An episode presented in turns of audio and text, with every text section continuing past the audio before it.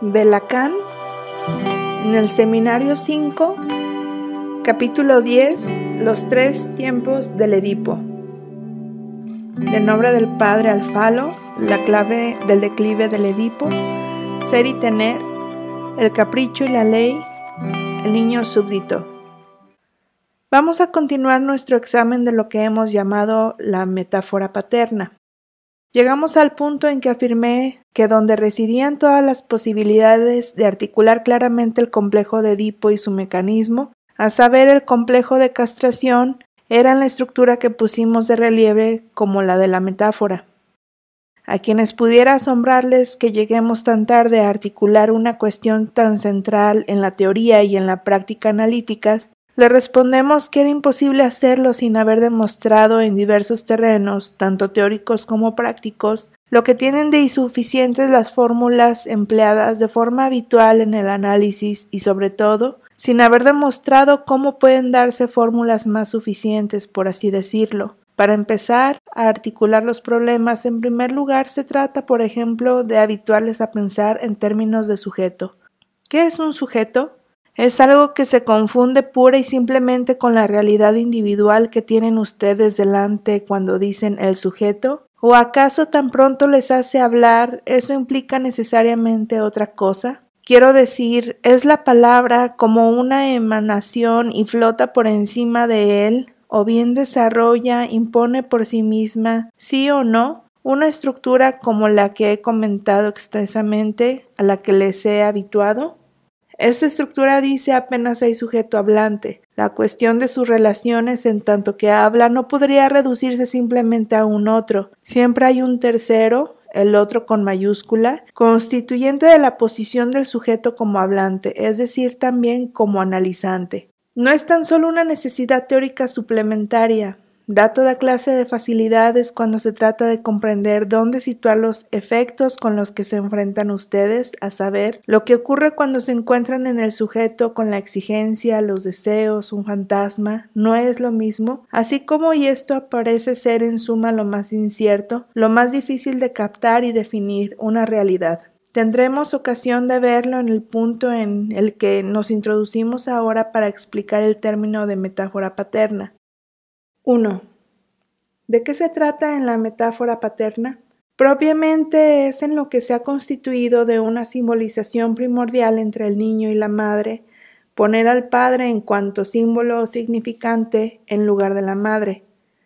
Veremos qué quiere decir este en lugar de que constituye el punto central, el nervio motor, lo esencial del progreso constituido por el complejo de Edipo. Los términos que planteé ante ustedes el año pasado respecto de las relaciones del niño con la madre están resumidos en el triángulo imaginario que les enseñé a manejar. Admitir ahora como fundamental el triángulo niño padre madre es añadir algo que es real sin duda, pero que establece ya en lo real, quiero decir en cuanto instituida una relación simbólica. La establece, por así decirlo, objetivamente porque podemos convertirla en un objeto, mirarla. La primera relación de realidad se perfila entre la madre y el niño, y ahí es donde el niño experimenta las primeras realidades de su contacto con el medio viviente. Si hacemos entrar al padre en el triángulo es con el fin de dibujar objetivamente la situación, mientras que para el niño todavía no ha entrado. El padre para nosotros es, es real, pero no olvidemos que solo es real para nosotros en tanto que las instituciones le confieren yo no diría siquiera su papel y su función de padre no es una cuestión sociológica, sino su nombre de padre. Que el padre, por ejemplo, sea el verdadero agente de la procreación no es en ningún caso una verdad de experiencia. Cuando los analistas hablan todavía de cosas serias, en alguna ocasión se llegó a plantear que en cierta tribu primitiva la procreación era atribuida a cualquier cosa, una fuente, una piedra o el encuentro con un espíritu en lugares apartados. El señor Jones había legado a este respecto con mucha pertinencia, por otra parte, la observación de que era del todo impensable que tal verdad de experiencia les pasara desapercibida a seres inteligentes y nosotros le suponemos a todo ser humano su mínima de esa inteligencia. Está muy claro que salvo excepción, pero excepción excepcional, una mujer solo da a luz si ha practicado un coito, y ello dentro de un plazo muy preciso.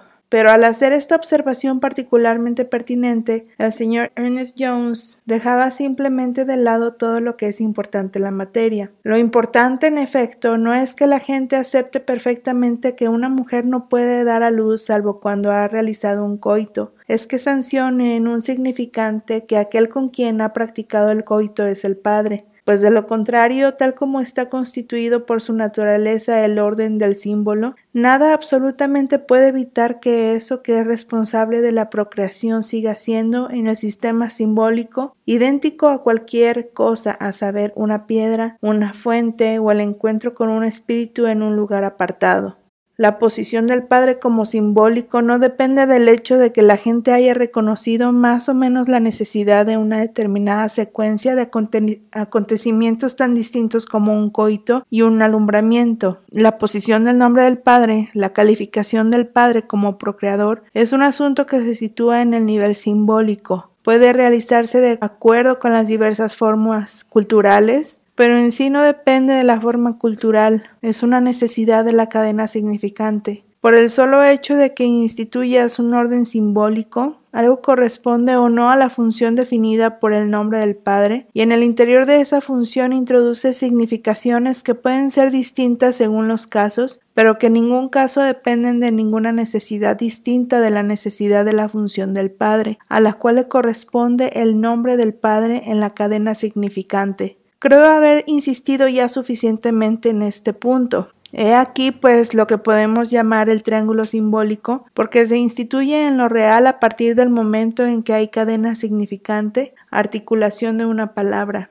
Digo que hay una relación entre este temario simbólico y lo que planteamos aquí el año pasado en forma del temario imaginario para presentarles la relación del niño con la madre, en tanto que el niño depende del deseo de la madre, de la primera simbolización de la madre y de ninguna otra cosa. Mediante esta simbolización, el niño desprende su dependencia efectiva respecto del deseo de la madre de la pura y simple vivencia de dicha dependencia, y se instituye algo que se subjetiva en un nivel primordial o primitivo. Esta subjetivización consiste simplemente en establecer a la madre como aquel ser primordial que puede estar o no estar. En el deseo del niño, el de él, este ser es esencial.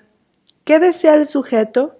No se trata simplemente de la petición de los cuidados, del contacto, ni siquiera de la presencia de la madre, sino de la petición de su deseo. Desde esta primera simbolización en la que el deseo del niño se afirma, se esbozan todas las complicaciones ulteriores de la simbolización, pues su deseo es deseo del deseo de la madre. En consecuencia, se abre una dimensión por la cual se inscribe virtualmente lo que desea objetivamente la propia madre en cuanto ser que vive en el mundo del símbolo, en un mundo donde el símbolo está presente en un mundo parlante. Aunque solo viva en él de forma parcial, aunque sea, como a veces sucede, un ser mal adaptado a ese mundo del símbolo, o que ha rechazado alguno de sus elementos, esta simbolización primordial le abre a pesar de todo al niño la dimensión de algo distinto, como se suele decir, que la madre pueda desear en el plano imaginario. Así como el deseo de otra cosa del que hablaba hace ocho días hace su entrada de una forma todavía confusa y completamente virtual, no de la forma sustancial que permitiría reconocerlo en toda su generalidad, como hicimos nosotros en el último seminario, sino de una forma concreta. Hay en ella el deseo de otra cosa distinta que satisfacer mi propio deseo, cuya vida empieza a palpitar. En esta vía, al mismo tiempo hay acceso y no hay acceso, en esta relación de espejismo mediante la cual el ser primero lee o anticipa la satisfacción de sus deseos en los movimientos esbozados del otro, en esta adaptación dual de la imagen a la imagen que se produce en todas las relaciones interanimales, ¿cómo concebir que pueda ser leído como en un espejo, tal como se expresan las escrituras, lo otro que el sujeto desea? Sin duda es difícilmente pensable y al mismo tiempo se efectúa demasiado difícilmente, pues ahí es donde reside todo el drama de lo que sucede en este nivel primitivo, de cambio de agujas de las perversiones. Se efectúa difícilmente en el sentido de que se efectúa de una forma errónea, pero aún así se efectúa. Ciertamente no se efectúa sin la intervención de algo más que la simbolización primordial de aquella madre que va y viene, a la que se llama cuando no está y cuando está es rechazada para poder volver a llamarla. Ese algo más que hace falta es precisamente la existencia detrás de ella de todo el orden simbólico del cual depende y que como siempre está más o menos ahí, permite cierto acceso al objeto de su deseo, que es ya un objeto tan especializado, tan marcado por la necesidad instaurada por el sistema simbólico, que es absolutamente impensable de otra forma sin su prevalencia. Este objeto se llama el falo, y a su alrededor hice girar toda nuestra dialéctica de la relación de objeto del año pasado. ¿Por qué? ¿Por qué es necesario ese objeto en este lugar? Sino porque es privilegiado en el orden simbólico, en esta cuestión queremos entrar ahora más detalladamente. Hay en este dibujo una relación de simetría entre falo, que está aquí en el vértice del ternario imaginario, y padre en el vértice del ternario simbólico. Vamos a ver que esta no es una simple simetría, sino ciertamente un vínculo. ¿Cómo puede plantear ya que este vínculo es de orden metafórico?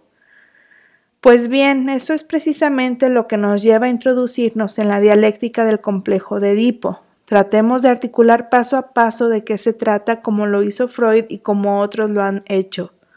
Aquí no siempre está todo simbolizado ni claramente. Vamos a tratar de ir más lejos y no solo para nuestra satisfacción espiritual.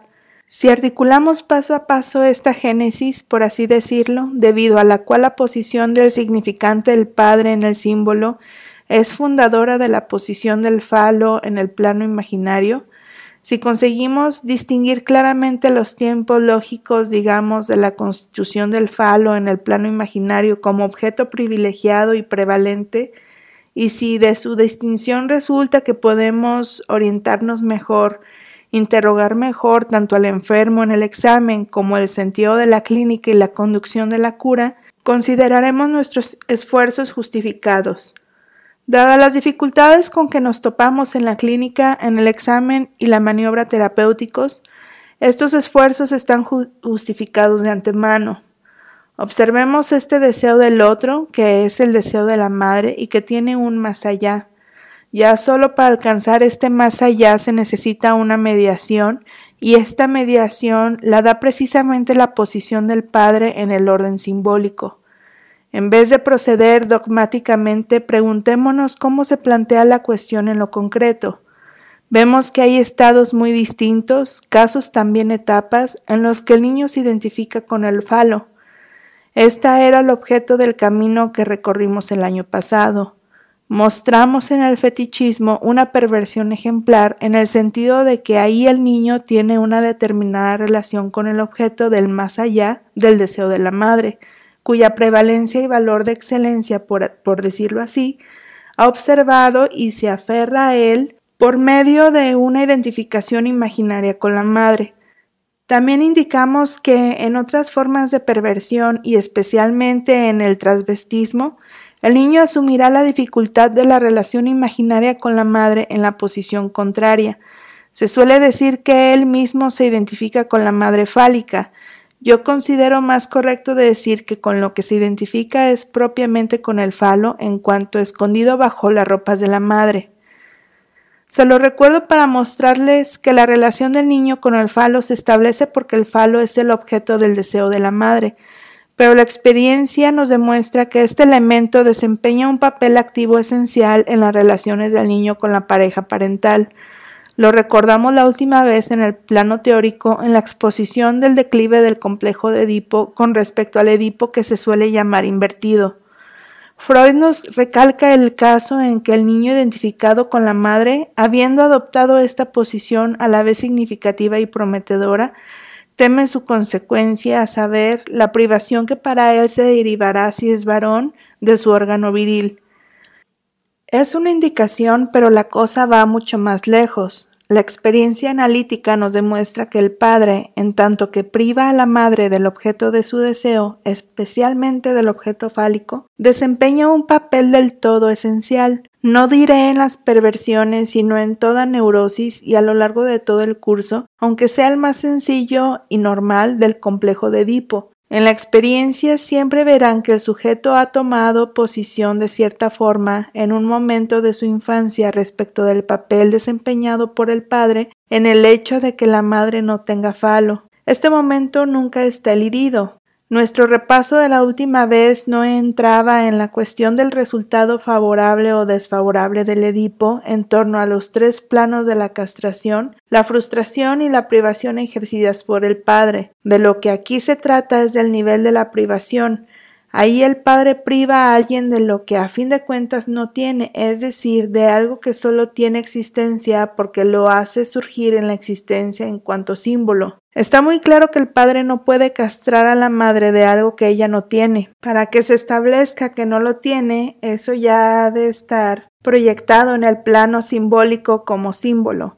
Pero es de todas formas una privación porque toda privación real requiere la simbolización. Es pues en el plano de la privación de la madre donde en un momento dado de la evolución del Edipo se plantea para el sujeto la cuestión de aceptar, de registrar, de simbolizar él mismo de convertir en significante esa privación de la que la madre es objeto como se comprueba. Esta privación el sujeto infantil la asume o no lo asume, la acepta o la rechaza. Este punto es esencial. Se encontrarán con esto en todas las encrucijadas cada vez que su experiencia los lleve hasta un punto determinado que ahora trataremos de definir como nodal en el Edipo. Llamémoslo el punto nodal ya que se me acaba de ocurrir.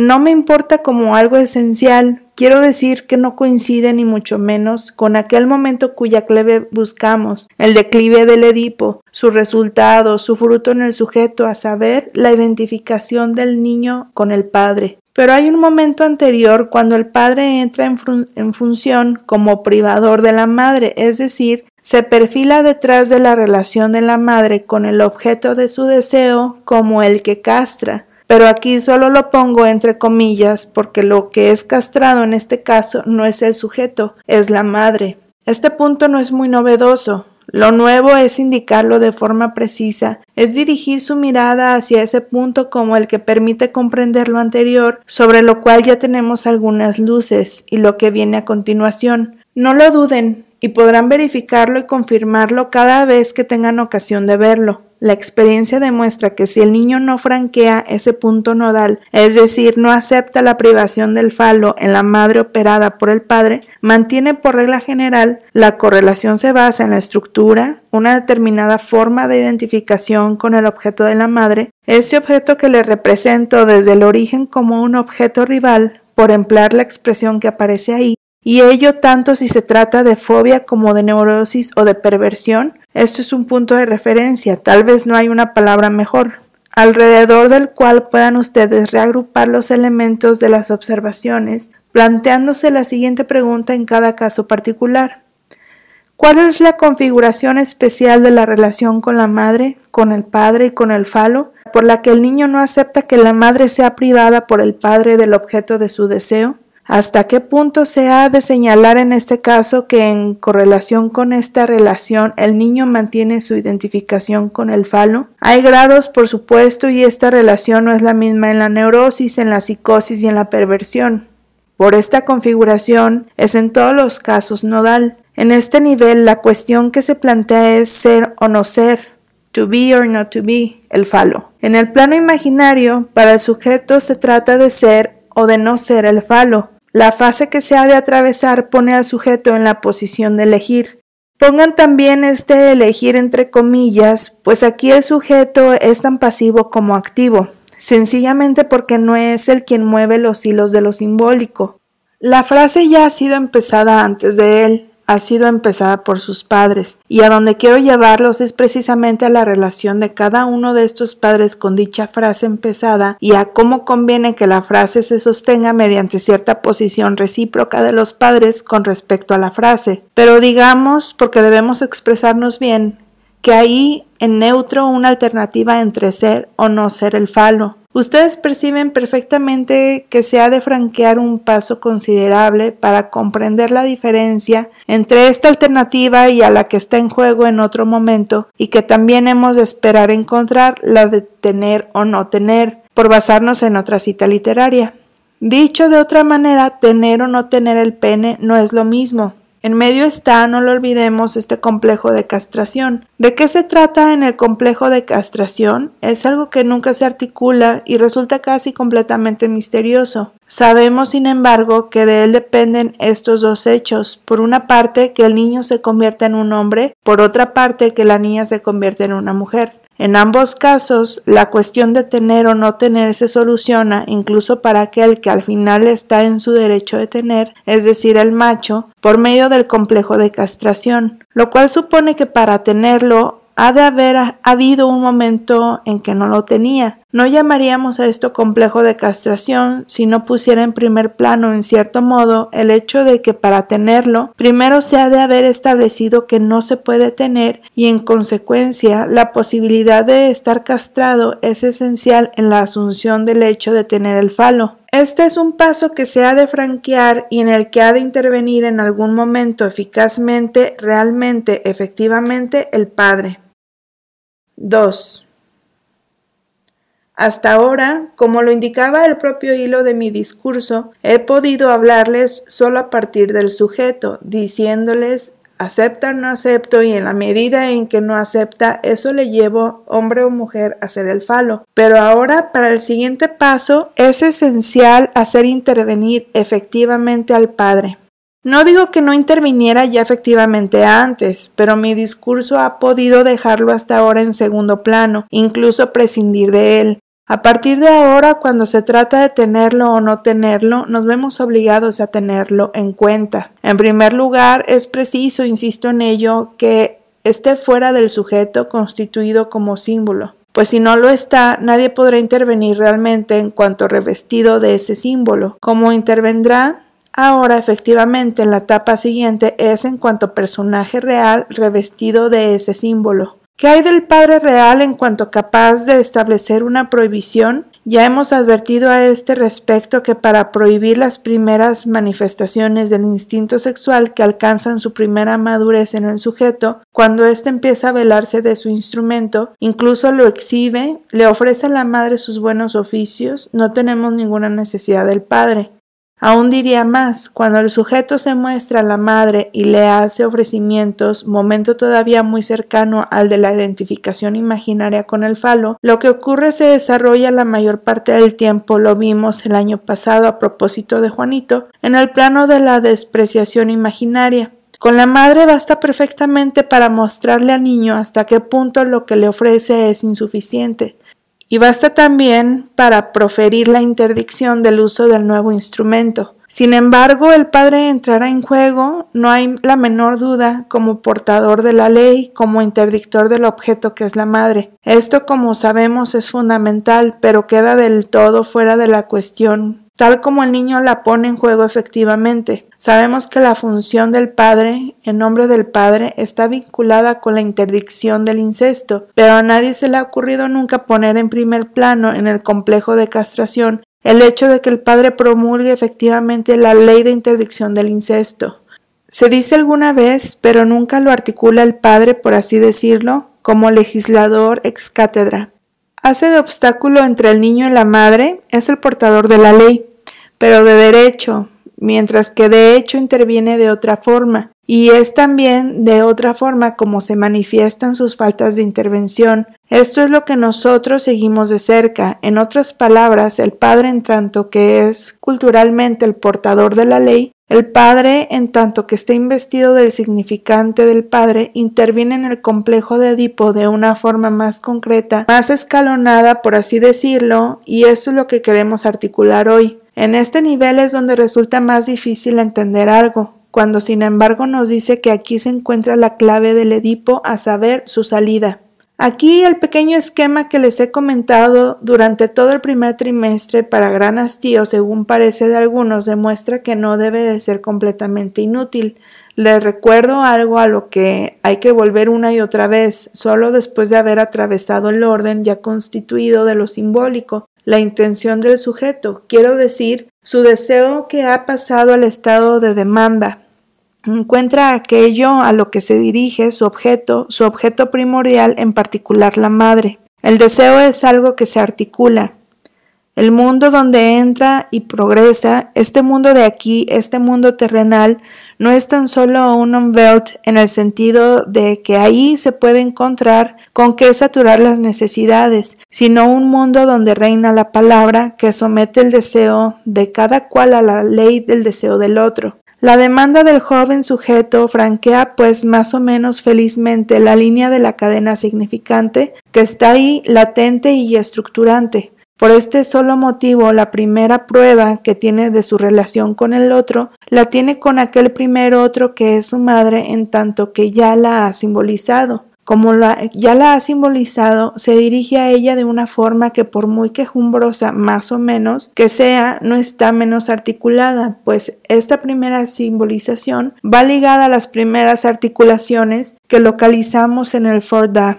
Si esta intención o esta demanda puede hacerse valer ante el objeto materno es porque ha atravesado la cadena significante. Por eso el niño que ha constituido a su madre como sujeto sobre la base de la primera simbolización se encuentra enteramente sometido a lo que podemos llamar, pero únicamente por anticipación, la ley. Es tan solo una metáfora. Es preciso desplegar la metáfora contenido en este término, la ley, para darle su verdadera posición en el momento en que la empleo.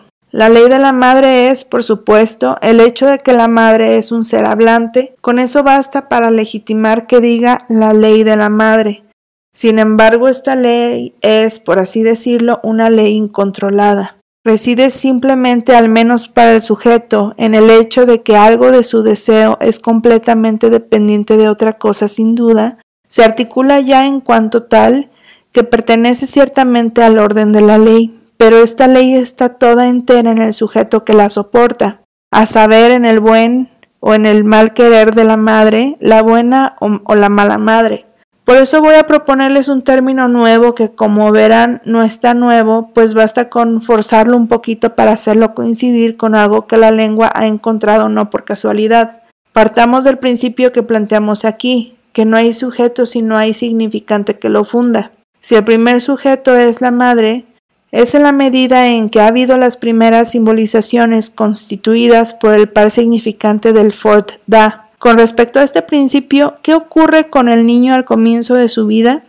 Se preguntan si para él hay una realidad o no realidad, autoerotismo o no autoerotismo. Verán que las cosas se clarifican singularmente tan pronto centren sus preguntas en el niño como sujeto, aquel que de quien emana la demanda, aquel donde se forma el deseo, y todo el análisis es una dialéctica del deseo.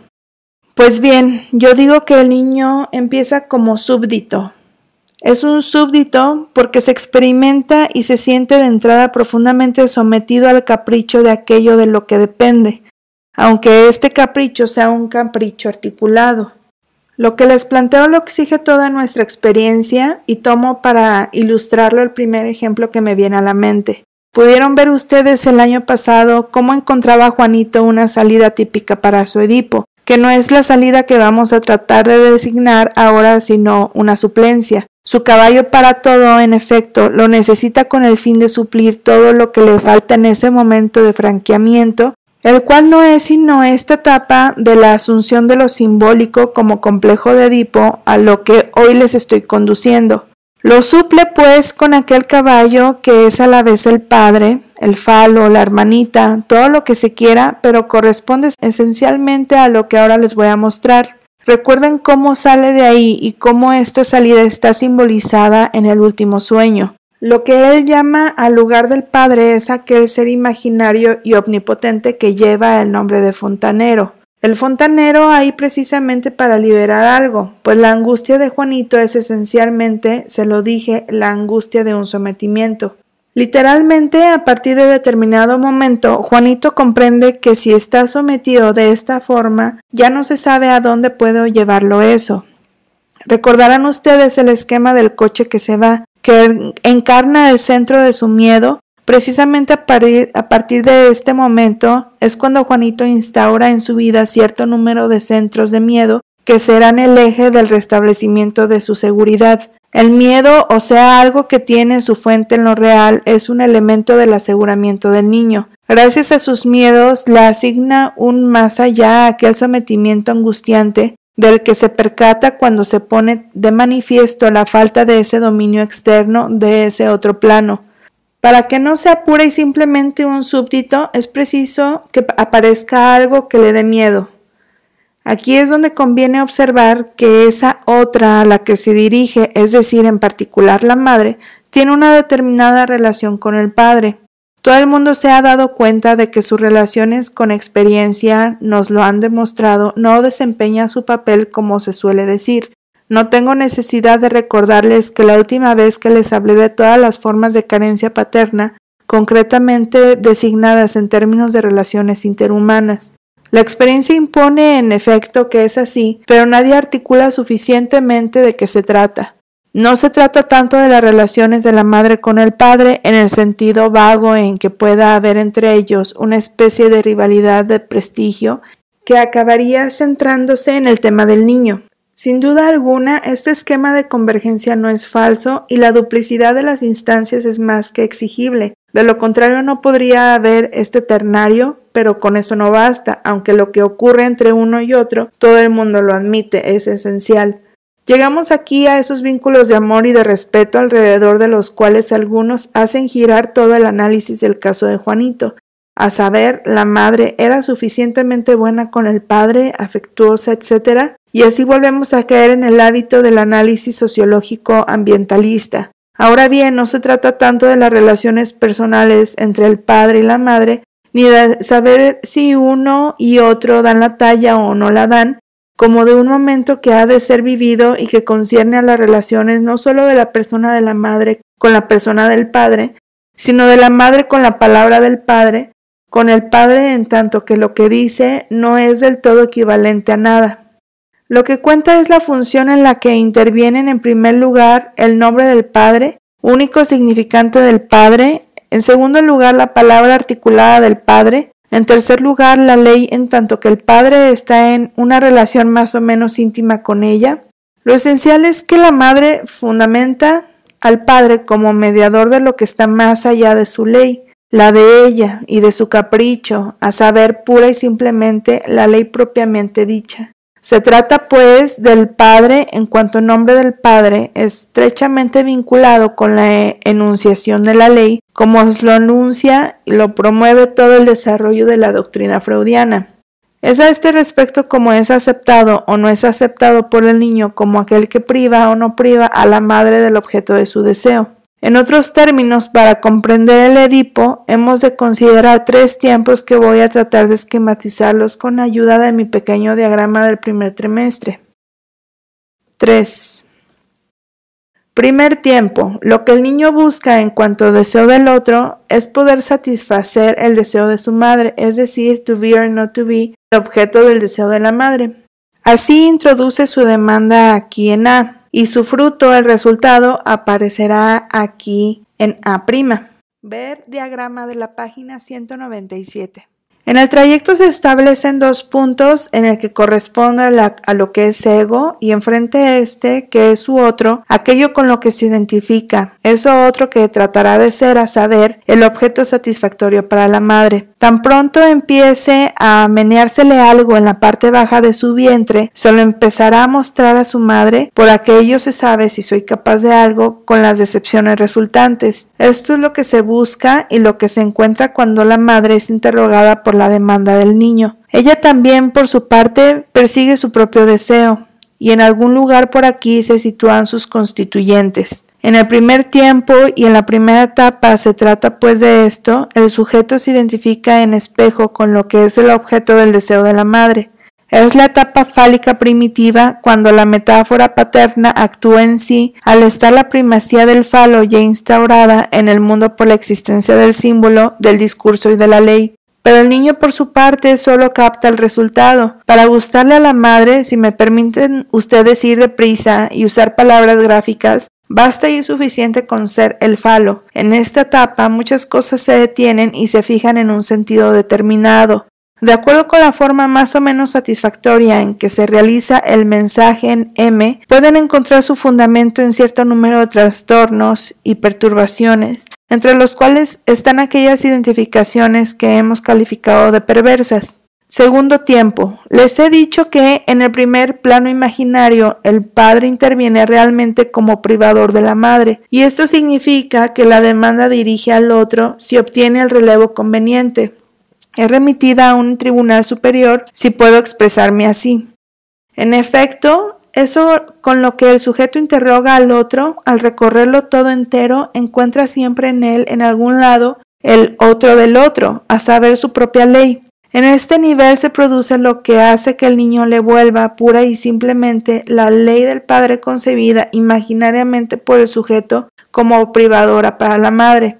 Es el estadio, digamos, nodal y negativo por el cual lo que desprende al sujeto de su identificación lo liga al mismo tiempo con la primera aparición de la ley en la forma de este hecho. La madre es dependiente de un objeto que ya no es simplemente el objeto de su deseo, sino un objeto que el otro tiene o no tiene.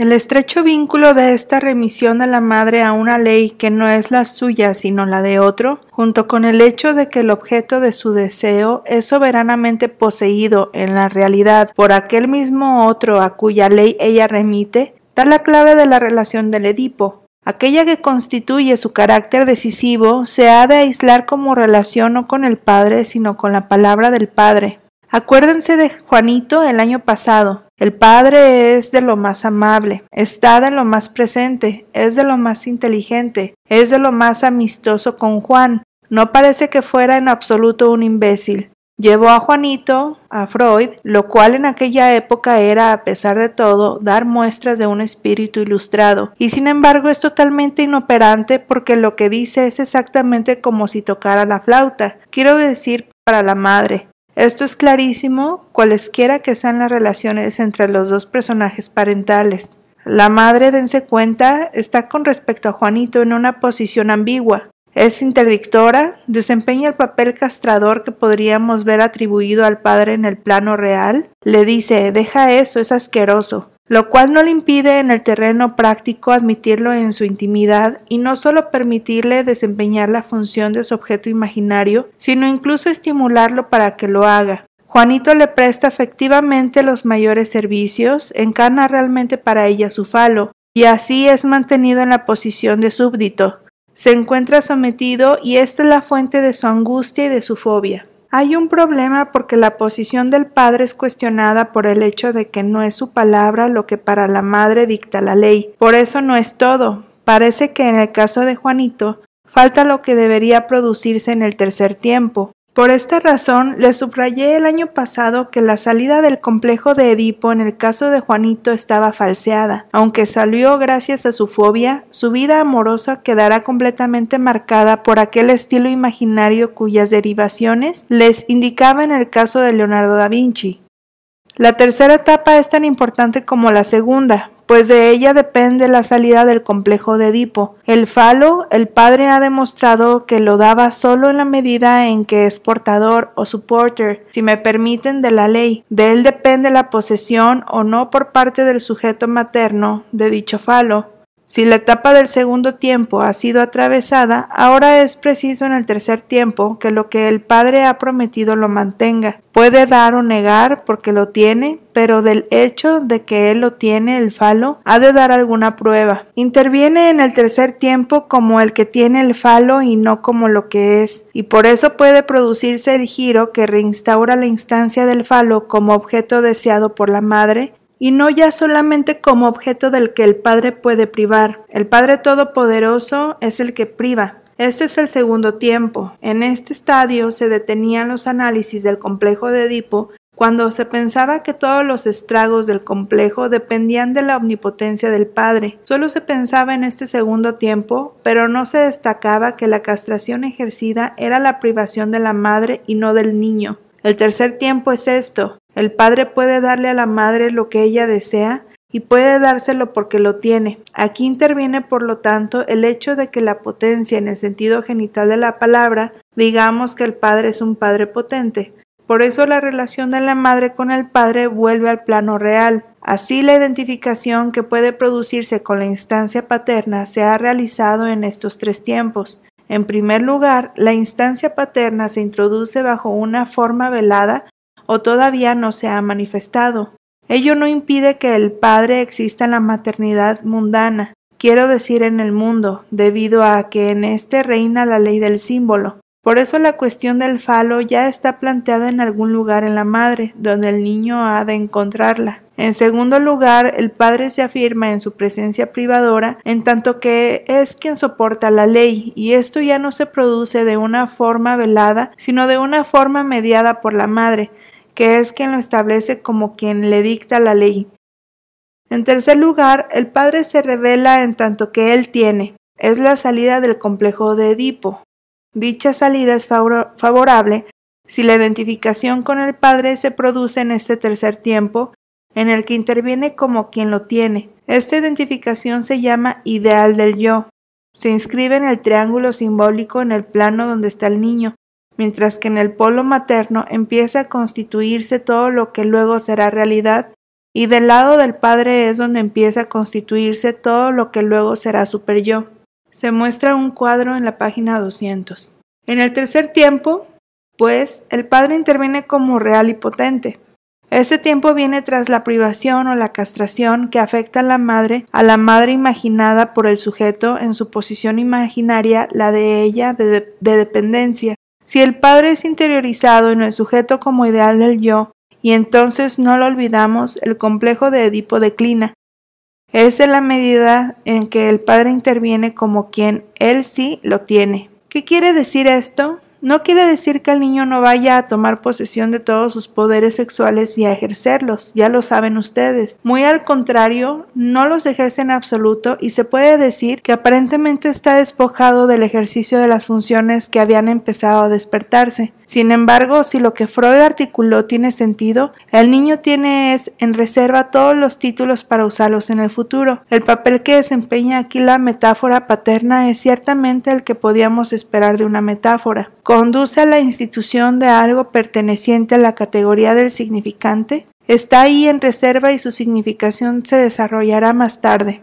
El niño tiene todos los títulos para ser un hombre, y lo que más tarde se le puede discutir en el momento de la pubertad se deberá a algo que no haya cumplido del todo con la identificación metafórica con la imagen del Padre, si ésta se ha constituido a través de esos tres tiempos. Esto significa, ténganlo en cuenta, que en cuanto viril, un hombre es siempre más o menos su propia metáfora. Incluso es esto lo que proyecta sobre el término de virilidad aquella sombra de ridículo que igualmente se ha de constatar. Tengan en cuenta también que la salida del complejo de Edipo es, como todo el mundo sabe, distinta para la mujer. Para ella, en efecto, esta tercera etapa, como lo destaca Freud, lean su artículo sobre el declive del Edipo, es mucho más simple. Ella no ha de enfrentarse con esa identificación, ni ha de conservar ese título de virilidad. Sabe dónde está eso y sabe dónde ha de ir a buscarlo el padre, si dirige hacia quien lo tiene. Esto también les indica en qué sentido una feminidad, una verdadera feminidad, siempre tiene hasta cierto punto una dimensión de coartada. Las verdaderas mujeres, eso siempre tienen algo de extravío. Es una sugerencia que les hago únicamente para destacar la dimensión concreta de este desarrollo.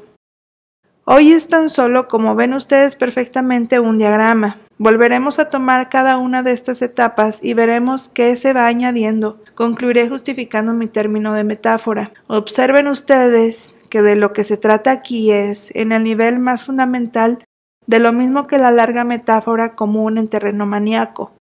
En efecto, la fórmula que les di de la metáfora no quiere decir sino esto. Hay dos cadenas. La S de nivel superior que son significantes, mientras que debajo encontramos todos los significados ambulantes que circulan porque siempre se están deslizando. La sujeción de lo que hablo al punto de capitonado es solo un asunto mítico, porque nadie ha podido sujetar nunca una significación a un significante. Lo que sí puede hacerse, por el contrario, es fijar un significante a otro significante y ver cuál es el resultado. En este caso se produce siempre algo nuevo, a veces tan inesperado como una reacción química, a saber, el surgimiento de una nueva significación. El Padre es en el otro el significante que representa la existencia del lugar de la cadena significante como ley. Se coloca, por así decirlo, encima de ella. Se muestra un diagrama en la página 202. Hay una S mayúscula, en medio cinco S también mayúsculas y abajo otras cinco S minúsculas. El padre está en una posición metafórica si y solo si la madre lo convierte en aquel que con su presencia sanciona la existencia del lugar de la ley. Queda pues un inmenso margen para las formas y los medios con los que esto se puede realizar, porque es compatible con diversas configuraciones concretas. Así es como puede ser franqueado el tercer tiempo del complejo de Edipo, o sea, la etapa de la identificación en la que se trata para el niño de identificarse con el padre como poseedor del pene y para la niña de reconocer al hombre como quien lo posee. Veremos la continuación la próxima vez.